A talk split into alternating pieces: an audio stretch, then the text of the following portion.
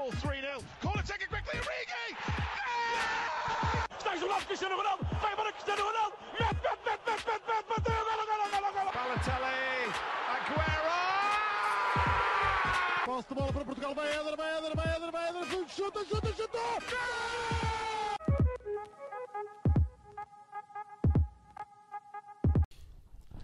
Olá, sejam muito bem-vindos a mais um episódio do podcast do Sparenca. O meu nome é João Blanco, estou na presença do habitual João Gil. O habitual Miguel Rocha não conseguiu comparecer por motivos de doença, estamos em janeiro, a coisa acontece. Uh, e estamos na presença também do convidado e narrador na Antena 1 e na Eleven, João Correia, tudo bem? Olá, bom dia ou boa tarde. Isto acabei de referir que antes das quatro da tarde de entrevistas é muito complicado, a garganta sofre um bocadinho. É um gosto estar aqui, obrigado por me terem convidado. Já vos sigo há algum tempo, nomeadamente no Twitter. Tenho que às vezes vos descascar em pensamento, mas gosto muito do vosso trabalho. Obrigado, João, obrigado pelas palavras. Também gostamos muito do teu e é por isso também te convidámos. Em primeiro lugar, umas perguntas mais direcionadas para ti, antes de abrirmos aqui a discussão também para o, para o Gil e para mim. Eh, em primeiro lugar, queria te perguntar o porquê de ser narrador, ou seja, se foi algo que aconteceu naturalmente, se querias ser jornalista e surgiu essa oportunidade, qual é que foi o processo? Antes de ser jornalista, queria ser narrador, queria fazer relatos de futebol e comecei como grande parte da minha geração e da geração um bocadinho antes da minha começou, que foi a jogar jogos de computador, Futebol Manager, FIFA, tirar o som e fazer Fala só com um bocadinho mais perto, acho eu. e fazer o relato do jogo, que era uma coisa que nós eh, fazemos no nosso imaginário, mas a pensar, no- na altura não pensava que era o que ia ser, mas já gostava muito, e depois acabou por surgir a oportunidade ainda na Rádio Clube da Covilhã, e a partir daí foi uma questão de crescimento. Certo. E o melhor aspecto de ser eh, relatador de futebol? Os estádios, poder estar eh, em tantos estádios, estádios em que nunca tinha entrado antes de sequer começar nesta, nesta profissão, em Portugal já não me faltam muitos naquilo que diz respeito ao futebol profissional, tanto na segunda como na primeira liga. Há um estádio que ainda não consegui ir e que me está atravessado, que é o Estádio do Dragão. É talvez dos poucos do futebol profissional que eu ainda não entrei, nem em trabalho, nem em lazer. Por exemplo, o Estádio do Braga, já lá fui duas vezes em, em lazer, ver o, o Union por, por duas vezes, mas nunca fui em trabalho. Mas o Estádio do Dragão é aquele que ainda me está atravessado, porque poder entrar em estádios tão míticos do nosso futebol, ir ao São Luís, por exemplo, em Faro, ir ao Estádio do Vitória ou do Afonso Henriques, Estádio da Luz, Estádio de Alvalade, ir a estádios mais pequenos como o do Passo de Ferreira, do Penafiel, são coisas que dão mesmo uma alegria de poder ir e pensar, ainda não fui a este. Mais um cromo na caderneta. Certo. E maior dificuldade de ser narrador? A voz. Uh, ter de cuidar da voz não, não é fácil às vezes. Nesta altura, como disseste logo no início, estamos em janeiro, uh, as doenças aparecem. Eu ainda não fiquei doente nesta, nesta temporada desportiva, deve ser um recorde. E, e é o mais complicado é ter este cuidado com a voz e às vezes ter que proibir-me a mim próprio de certas coisas para tomar conta da, da garganta e às vezes estar a pensar, eh, acordar de manhã e fazer aquele engolir em seco e sentires uma dor e pensares, já foste, é hoje. E depois consegues recuperar ao longo do dia e acabas por, por estar bem, mas estar sempre com esse pensamento: tenho que cuidar da minha voz, tenho que cuidar da minha voz. E depois é o desgaste habitual. Como eu estou em dois lados, às vezes tenho 4, 5 dias em que tenho narrações e relatos consecutivos. E às vezes eu próprio peço um bocadinho mais de mim do que aquilo que posso dar, e depois em termos vocais acaba ao quarto jogo acaba por se notar Jesus Cristo descansou ao sétimo dia. Eu ao quinto já estou, já estou a arrebentar. E queria te perguntar também, por causa disso de que, que disseste agora, já te aconteceu ficar doente ou a voz ficar assim mais fraquinha num jogo mesmo importante em que achavas que era mesmo a tua oportunidade de marcar ali? Primeiro jogo que fiz de sempre na Eleven. Eu Qual era o jogo? primeiro jogo, foi um Paderborn Hamburgo da Bundesliga 2 e a estreia já estava delineada, foi um sábado de manhã, se não estou em erro, e eu acordo de manhã com uma dor horrível na garganta e eu pensei, "N- agora não posso não ir, não é? Não tenho outra hipótese. E tive que ir no primeiro jogo com umas dores horríveis, então eu ligava ao microfone, fazia a narração do que estava a acontecer, contava um bocadinho da história das equipas, vinha-me a vontade de tossir, desligava o microfone, morria dentro da cabine, respirava fundo, voltava a ligar, com felicidade, nunca houve nenhum gol. Nesse mesmo dia tive que fazer reportagem do Sporting Moreirense, se não estou em erro, em Alvalade, e foi o jogo todo em sofrimento. A certa altura o Nuno Matos diz que eu tenho 85 anos, em, direto. Já está, a correr o nosso porta pista com 85 anos, eu cheio de dores na garganta, e no dia a seguir fiz um jogo do Championship, o Nottingham Forest, não me lembro com quem, em que foi mesmo um terror, eu não sei como é que sobrevivia 90 minutos de futebol. Mas o jogo do Paderborn fizeste sozinho? Sozinho, sozinho. Pois. E o do Nottingham Forest também. Ok. Queria-te perguntar qual é, que é o melhor jogo que já relataste. É muito complicado. Em termos de, de rádio, vou ter que, se calhar, recuar não muito tempo até ao, à final da Supertaça do futebol feminino, este ano, em que o Benfica vence nos penaltis o Sporting. Foi um jogo muito intenso, muito complicado, com um jogo muito rápido. Tinha Luís Cristóvão comigo e o Horácio Antunes na reportagem. Foi um jogo muito complicado, muito intenso, muito bem jogado e foi decidido nos penaltis. Não houve um gol aos 90, mas houve eh, penaltis e houve sempre emoção até ao fim. Em termos de televisão já é mais complicado, até porque nós lidamos muito com campeonatos e não temos e aqueles momentos de decisão às vezes eh, não aparecem com não aparecem tantas vezes, mas assim o melhor jogo há jogos que eu chego a casa e digo este foi o melhor jogo que fiz, mas eu sou capaz de dizer isto três vezes por mês. E é, e é sempre complicado agora escolher um que até porque não me vem nenhum à memória. Ok. E agora, a última pergunta mais direcionada para ti, para depois também abrirmos aqui o tema Bundesliga. Queria-te perguntar, recentemente, a própria página do União de Berlim pegou em ti para fazer uma história sobre um adepto da União que estava em Portugal. Queria-te perguntar a como é que começou essa relação com a União de Berlim e como é que a União de Berlim se apercebeu disso mesmo. Esta relação com o Union aparece na Eleven, uh, um jogo contra o Colónia, no dia 1 de abril de 2022, se não estou em erro, em que eu vou para o jogo, para os jogos normalmente sempre de cabeça aberta. Costumo estudar muito a história das equipas, perceber o que é que posso dizer além do óbvio. Uh, e já ia com aquele bichinho, uma história bonita. Este clube tem uma história bonita. Não é que o Colónia não a tenha também, eh, e o jogo era no Fosterray, o União estava no quinto ou no sexto lugar da tabela, a lutar pela Europa, que já era algo surpreendente, mas ia, ia de cabeça aberta, sem pensar em, em grandes coisas. E quando cheguei, e eu tenho muito a tendência de deixar ouvir os adeptos do estádio, ouvir o burburinho do estádio, porque é uma coisa que, que as pessoas que estão em casa.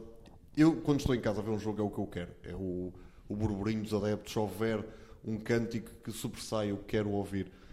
Eu entro para a transmissão, nós entramos normalmente 5 minutos antes do jogo começar e eles começam a fazer a contagem para eu entrar. Eu entro, abro e assim que subo o volume do estádio, o barulho era absolutamente ensurdecedor.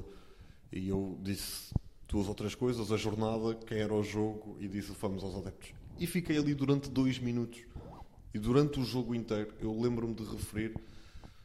Peço desculpa aos telespectadores que estão em casa, mas eu não vou falar por cima disto porque não quero estragar o que está aqui a acontecer.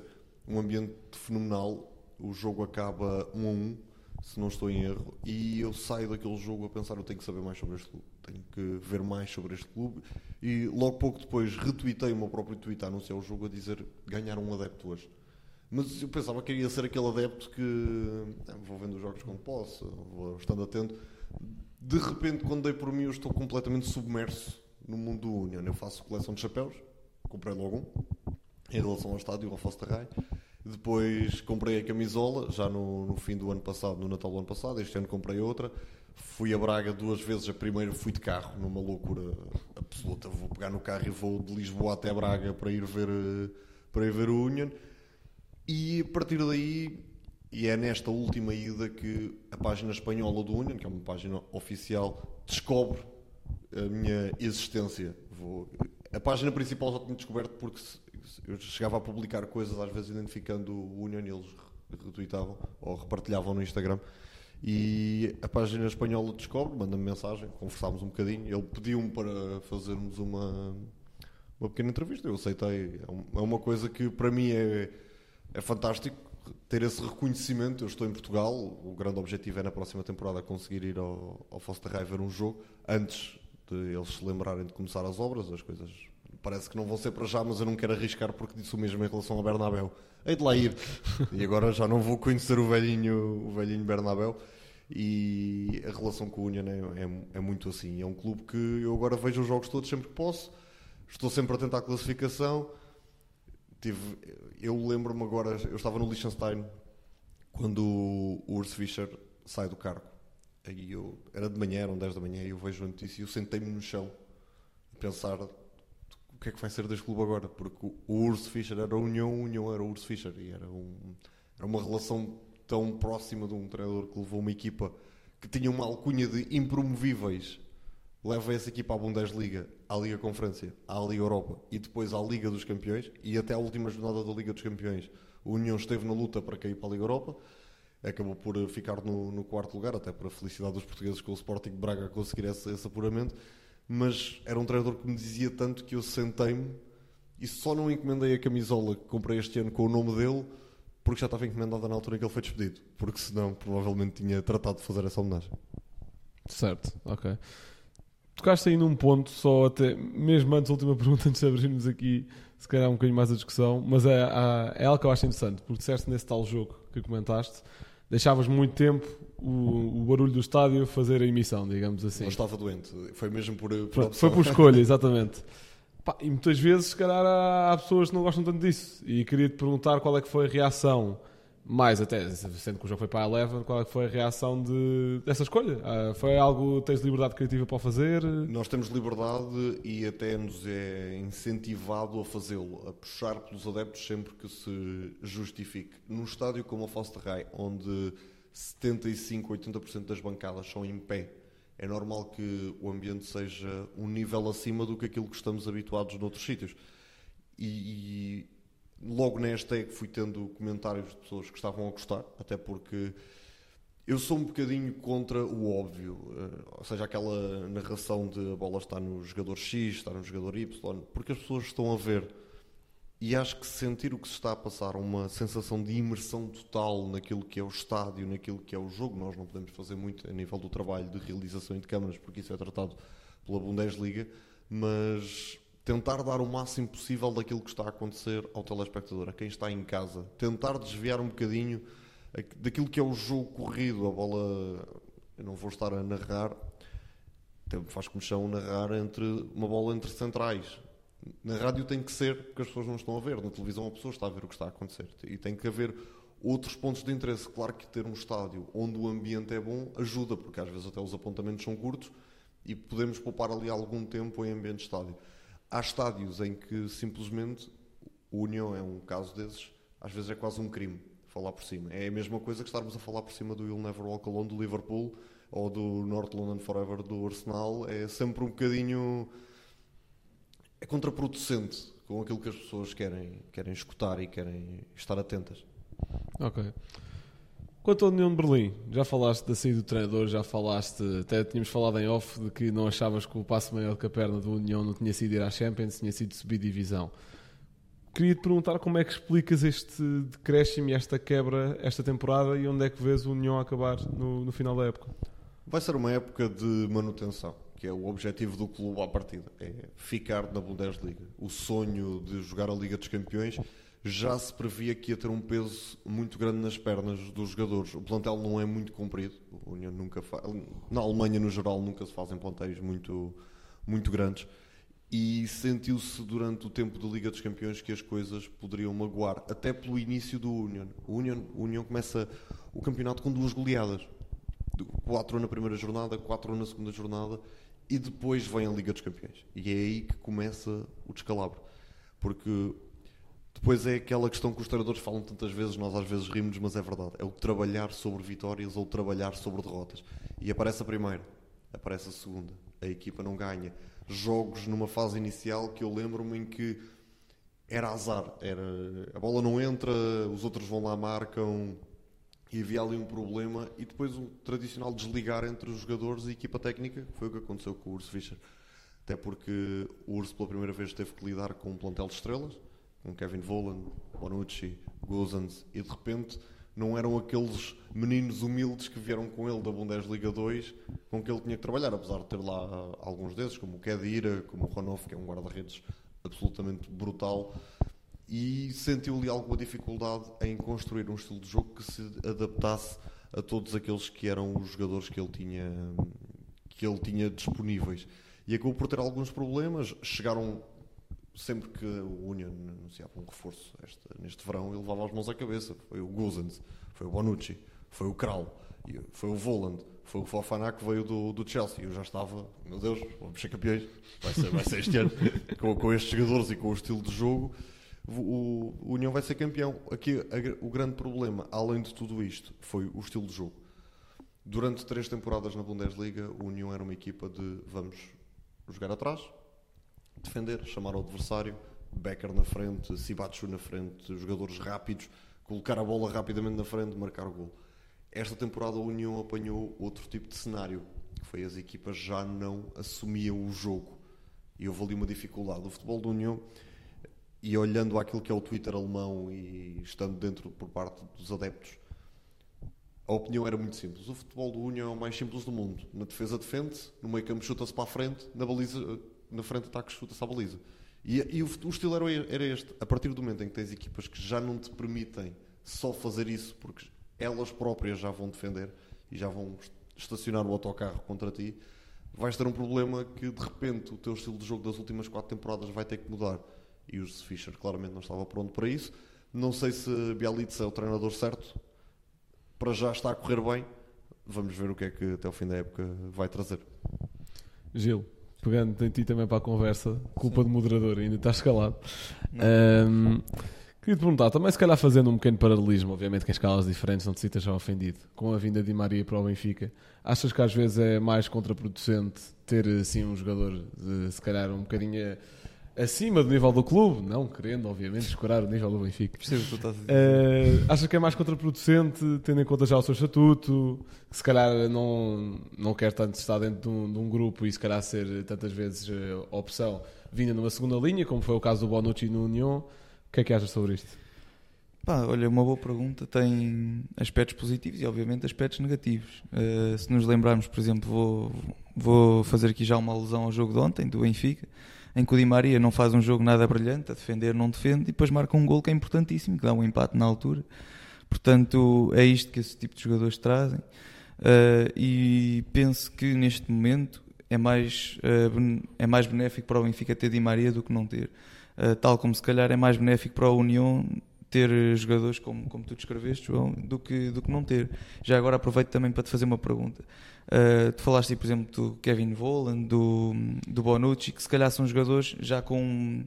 Uh, claro que têm tarimba um pouco superior, mas também têm já, se calhar, já estão mais habituados a, a, jogos em que têm eles próprios de assumir o jogo. Será que isso não seria ao mesmo tempo benéfico para a União, uh, que se encontra neste momento a ter jogos em que também tem de assumir o jogo, ter jogadores que sabem melhor assumir o jogo?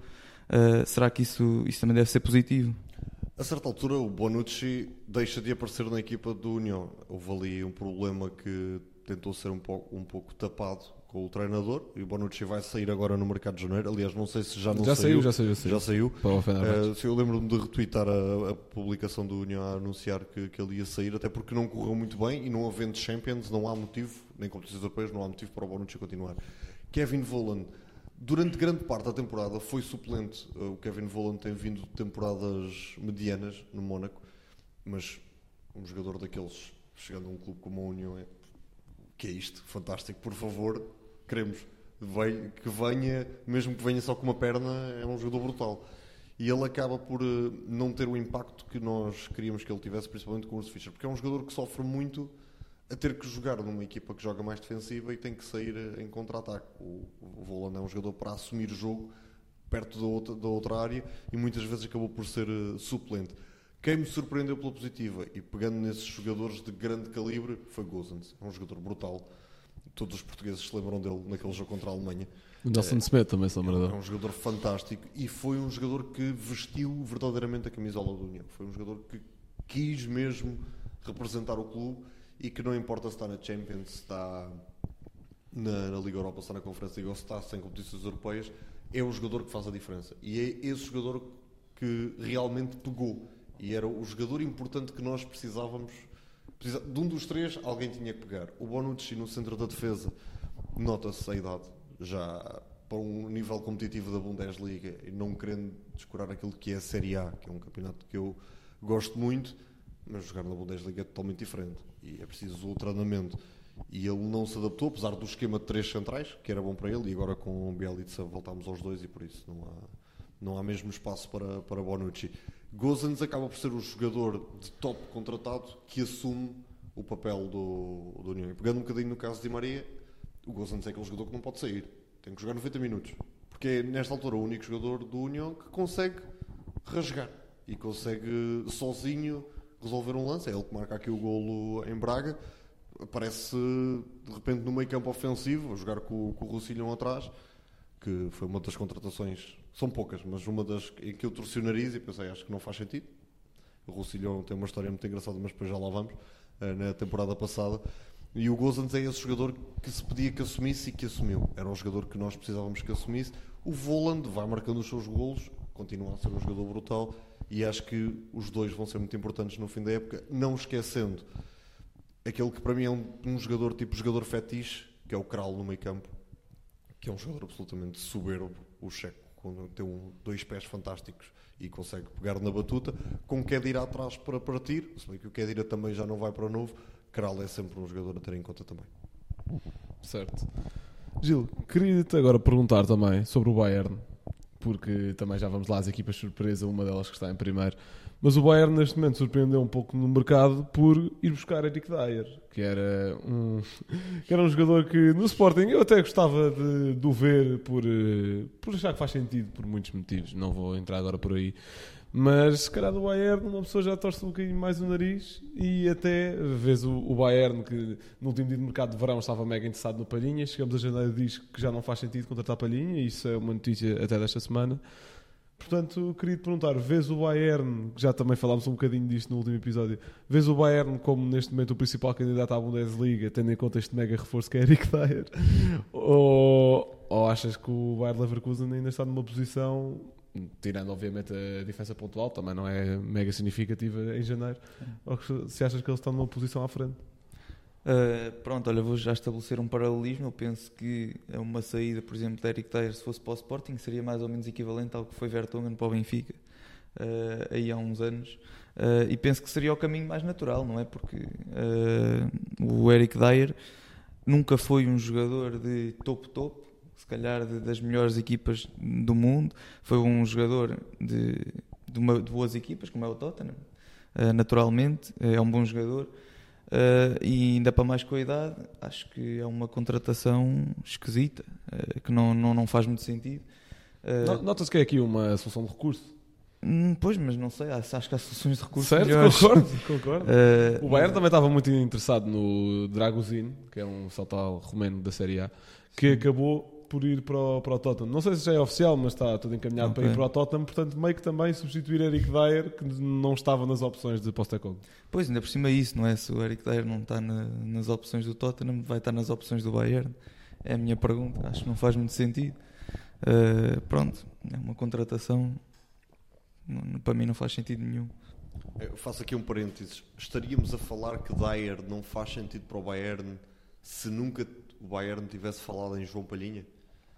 Se o Dyer tivesse sido a primeira opção e se Palhinha não estivesse nesta equação, se calhar Dyer até poderia fazer sentido para a equipa da Baviera. Claro que ao nível que o Dyer está a apresentar nesta altura, e eu ponho aqui as minhas mãos no fogo em como o Dyer não vai para ser titular no Bayern de Munique. Sim, vai ser mais uma opção de prolongar o plantel por parte da, da equipa da Baviera, mas lá está. O Roger Schmidt fala nisso muitas vezes às vezes nem estamos interessados em ninguém no mercado de inverno, mas surge aquela oportunidade em que faz sentido contratar.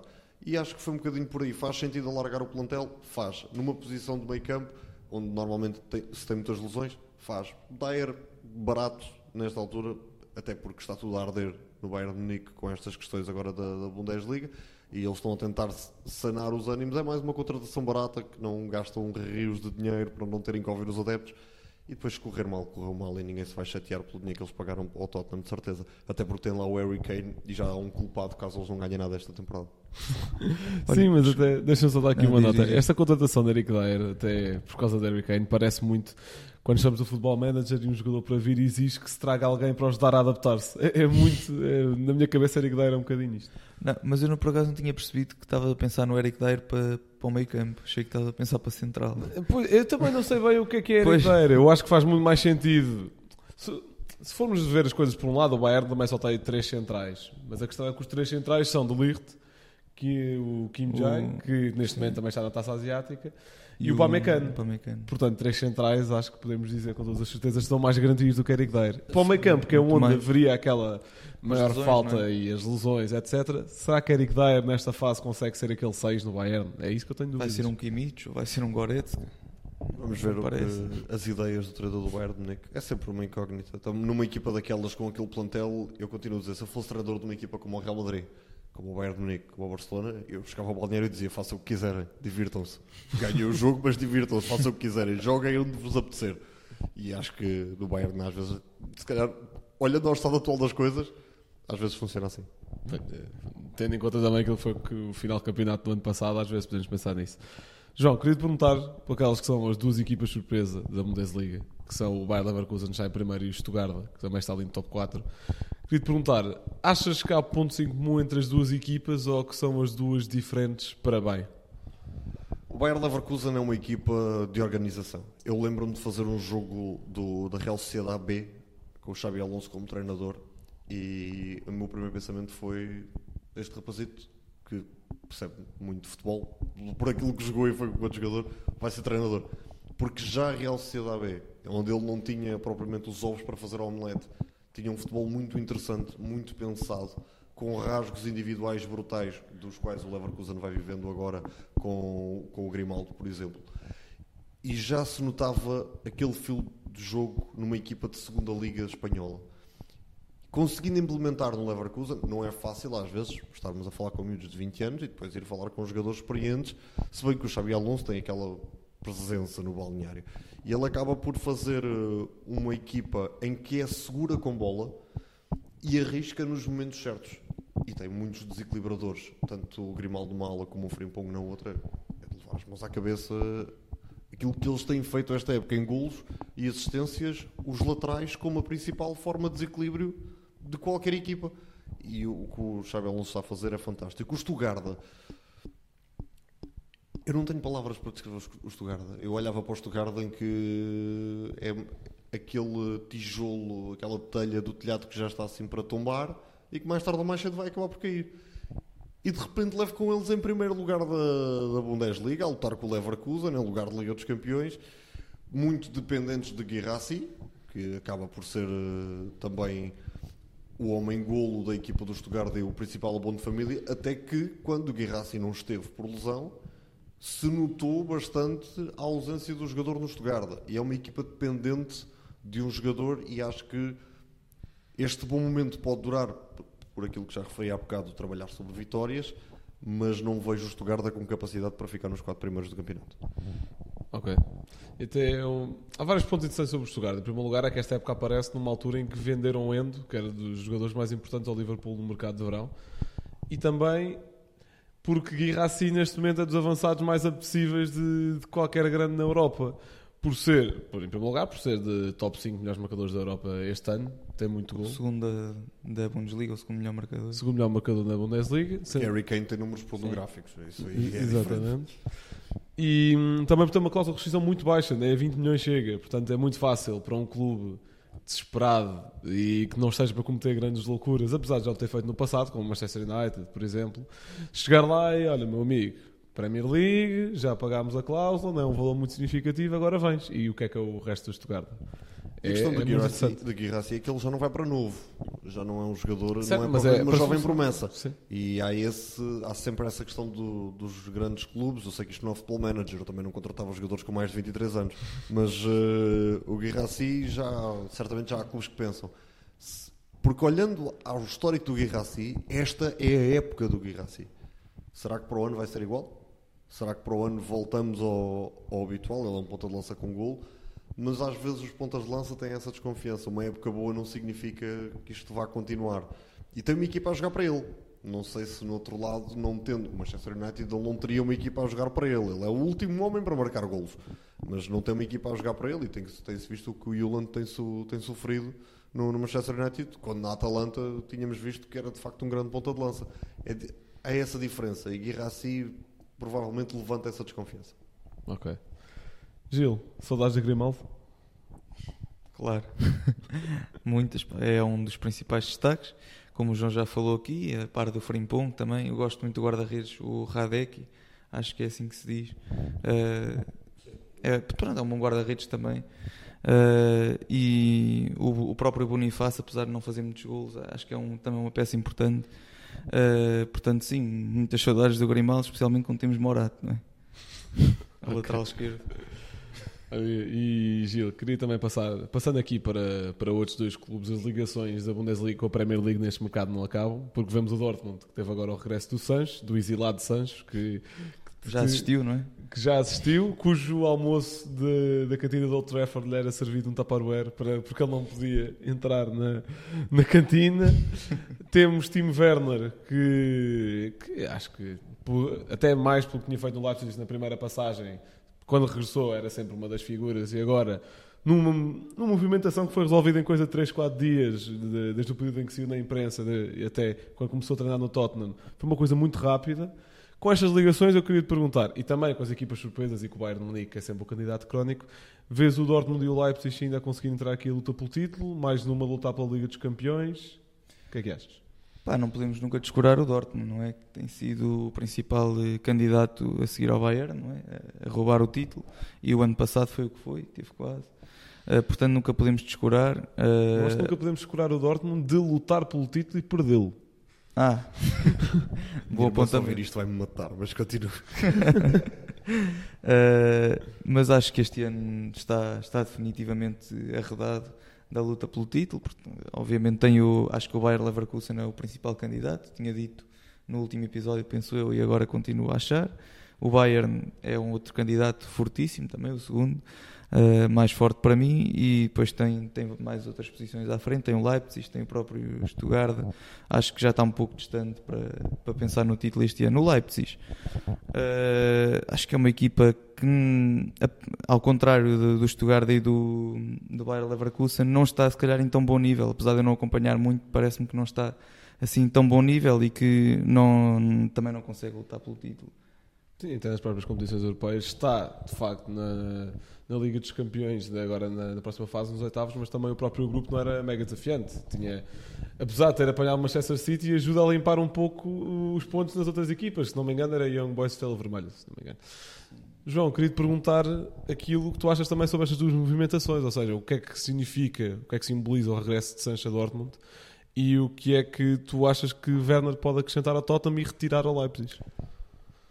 Werner retira mais ao Leipzig do que aquilo que vai acrescentar ao Tottenham.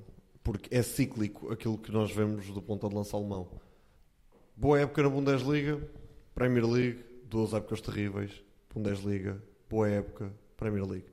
E sempre que sai daquele contexto de Bundesliga, Werner desaparece. Mas agora no jogo com o Inatas já assistiu, por exemplo. Mas o time Werner não é marcado para fazer, não é contratado para fazer assistências, é para marcar golos.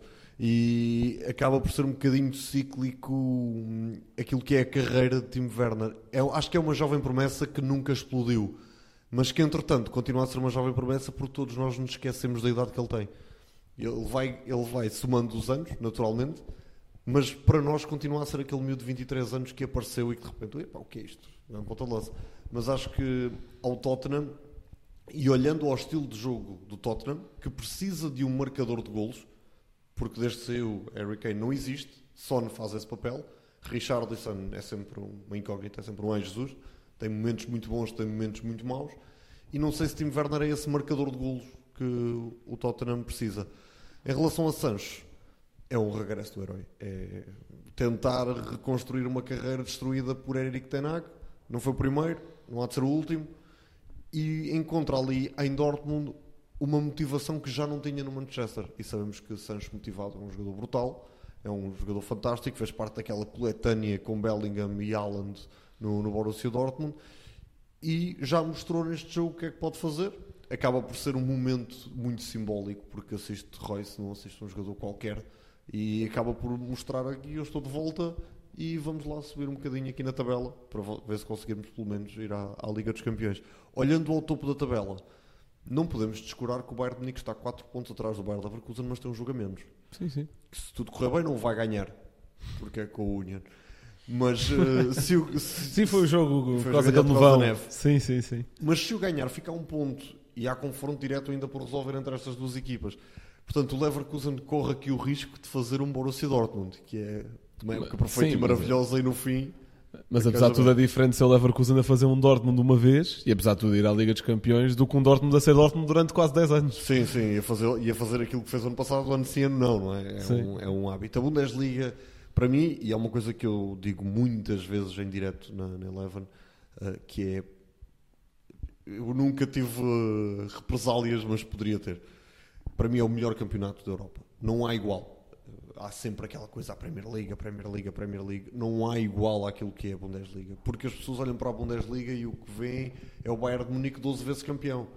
Mas esquecem-se da dificuldade que é pontuar na Bundesliga. Claro que o Bayern tem jogos de 5-0, 6-0, 7-0, 8-0 e jogos que aparentemente são fáceis. Mas parece que nos esquecemos um bocadinho da quantidade de pontos que o Bayern de Munique perde ao longo das épocas, com empates, com derrotas, porque os pontos são mesmo muito caros. É um campeonato onde o primeiro jogar com o último e não ganhar não é chocante. É... Aconteceu. E eles têm uma mentalidade diferente que o clube não tem que ganhar sempre. Faz parte da mentalidade. Nós aqui em Portugal, se o meu clube não ganhar é porque foi roubado. É porque os árbitros fizeram aquilo. Se o meu clube não ganhou é porque há aqui uma cabala contra o meu clube. Eles lá não. O Bayern vai jogar contra o último classificado, perde com um penalti mal assinalado. Acontece. O árbitro erra, está feito ali para errar. O VAR também não, não viu bem. And- and- Andamento. O árbitro é castigado. Isto, se calhar, para os ouvintes portugueses é tipo: Uau, árbitros castigados por fazerem, por errarem. Isto acontece a todo lado, só não acontece cá. E o, e o Bayern tem sempre eh, caminhadas difíceis para ser campeão. Às vezes é campeão com 5 e 6 jogos antes de acabar o campeonato. Mas é por mérito deles. E muitas vezes por demérito dos outros. Porque o Dortmund perde-se naquelas guerrinhas de querer ser maior do que é e acaba por perder muitas vezes. A meio da temporada fui à meada. E já vai o Bayern destacado. Mas até o Bayern conseguir essa abertura pontual é muito complicado. Porque os pontos são mesmo muito. Qualquer jogo fora na Bundesliga é um terror para qualquer equipa. Que é sempre um- uma incógnita muito grande. Enquanto aqui em Portugal, se o Sporting ou o Benfica vai jogar contra o último classificado, até pode acontecer um empate. Mas o adepto vai a pensar, "Mas vai ser uma vitória fácil. Agora, se tivermos o exemplo, o Sporting vai a Chaves e vence por 3-0 quando- num terreno, num relevado completamente eh, destruído. E o Sporting vai com relativa facilidade, vence por 3-0 e podia ter vencido por 6 ou por 7, não fosse a grande exibição do guarda-redes dos Chaves. Mas lá isto não acontece. O Bayern pode chegar aos 5-0, mas primeiro que marca o primeiro, é sempre muito difícil, os pontos são muito caros na Bundesliga e para mim, com tudo aquilo que se passa dentro do campo, com tudo aquilo que se passa nas bancadas, com a história dos clubes, com a regra dos clubes terem que ser, os adeptos terem de ser donos do clube a maioria, é o melhor futebol do mundo, não é igual, porque nunca precisaram de se vender para terem equipas competitivas internamente na Europa. É a única liga que não teve que se vender a interesses estrangeiros. Parece que isto vai mudar, mas enquanto não mudar, eu vou poder dizer: é a única liga que não se vendeu a outros interesses para ter dinheiro e sobre rentabilizar-se dentro do próprio país. E a última pergunta que eu te queria fazer é justamente sobre isso. Portanto, durante muitos anos a Bundesliga sempre se orgulhou, e os fãs da Bundesliga também sempre se orgulharam muito dos 50 mais 1. Ao que parece, a coisa pode vir a mudar de figura num futuro próximo. Eu queria te perguntar a tua opinião sobre isso. Chocado, em primeiro lugar, com certos clubes que votaram a favor. A, a- a votação foi avassaladora, não há qualquer hipótese de virar, porque o sim teve mesmo muitos clubes votantes. Surpreendeu-me um bocadinho a imagem daquilo que foi a- o início da Superliga, em que os adeptos se movimentaram contra e a ideia caiu. Apesar de clubes que já estavam dentro acabarem por, por sair e dizerem que afinal não queriam porque os adeptos é que mandam. Surpreendeu-me na Bundesliga com toda aquela vontade dos adeptos, com os adeptos contra, protestos nas bancadas, jogos interrompidos por bolas de ténis e moedas de chocolate enviadas para dentro de campo. Eu pensei mesmo que eles dessem um passo atrás. E surpreendeu-me que a maior parte dos clubes tivesse ignorado os adeptos. Eu estou aqui a falar de consciência tranquila porque o União votou contra. Eh, mas eu percebo num outro ponto de vista que é há clubes que precisam desse, desse investimento. E clubes de topo. O Dortmund, uma das equipas que vota a favor, precisa desse investimento. Porque precisa de chegar ao Bayern. O Leverkusen, que é, uma, é um clube empresa, sempre, a- a- sempre com a Bayern, precisa desse investimento para chegar aos calcanhares do Bayern.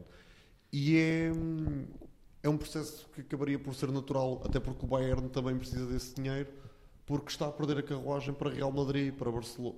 Barcelona não, o Barcelona precisa, o Barcelona é que precisava desse dinheiro.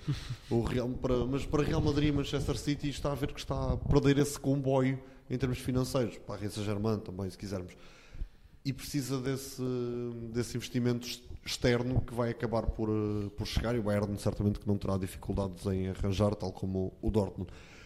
O que me preocupa nesta questão é as equipas que votaram contra, que vão continuar contra.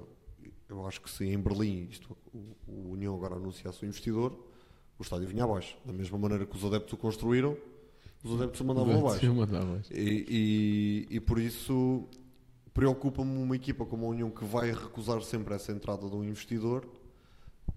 Qual será o panorama daqui a 3, 4, 5 épocas no futebol alemão? Se será uma equipa competitiva de Bundesliga só com o dinheiro da- das transmissões e agora o que se milha da Liga dos Campeões? Será uma equipa para tentar andar sempre com a corda na garganta? Bundesliga 2, talvez Terceira Liga? E preocupa-me mais os clubes que eu sei que não vão querer do que os clubes que quiserem. Está certo. Passando agora aqui às rubricas no final do episódio. Eu trouxe aqui um, um facto, era, era mais para picar o Rocha, mas o Rocha acabou por não vir. Faça de parte. Que é, que é o Porto eh, conseguiu apenas por duas ocasiões sagrar-se campeão nacional após terminar a primeira volta em terceiro lugar ou mais abaixo, que foi em 58-59, em que estava a duas vitórias do primeiro lugar. Não esquecer que nesta altura as vitórias só valiam dois pontos, portanto a quatro pontos. Em 85-86 estava a uma vitória do primeiro lugar, portanto dois pontos. E em 23-24 está a cinco pontos do primeiro. Vamos ver como é que a coisa se desenrola. Permite-me fazer de rocha e responder o que eu acho que ele responderia. Sérgio Conceição. Pronto, Pronto. ok. Gil, a Eh, tua, a tua declaração da semana. Uh, então, uh, trouxe hoje aqui uma declaração uh, de, um, de um youtuber chamado Douglas, Douglas Horn que diz: Vamos fazer com que o Sven lidere as lendas do Liverpool contra o Ajax, um último sonho para ele. E isto, esta é uma história em que, não sei se, se tem noção, mas o, o Sven Goran Eriksson está, pronto, está às portas da morte, infelizmente, com, com um cancro terminal eh, e não tem mais do que um ano de vida. E ele expressou que o seu, o seu sonho seria, eh, o seu último sonho seria liderar uma equipa com as lendas do Liverpool contra o Ajax. E, e eu acho que isso é uma, uma história muito interessante. Este youtuber apelou a isso, a que isso se consiga. E vamos ver, era, era bom con- conseguir concretizar um último sonho a um treinador que deu, que deu muito ao futebol mundial e ao Sport Lisboa e Benfica também. Isso mesmo. E, e mais tarde ou mais cedo também no Projeto 68 iremos fazer. Iremos abordar aquilo que foi a carreira dele, claramente. João, muito obrigado pela tua presença. Espero que tenhas gostado e, e que o União se mantenha na Bundesliga, é o meu desejo. O objetivo é esse. Já vi as coisas piores. Acho que vai acabar por ser um fim de época tranquilo. Obrigado a vocês pelo convite. Espero que tenham gostado. E é isso. Não tenho muito mais a acrescentar. Acho que disse tudo no início do programa. Muito obrigado pelo convite e continuem com o vosso bom trabalho. Obrigado, João. Obrigado.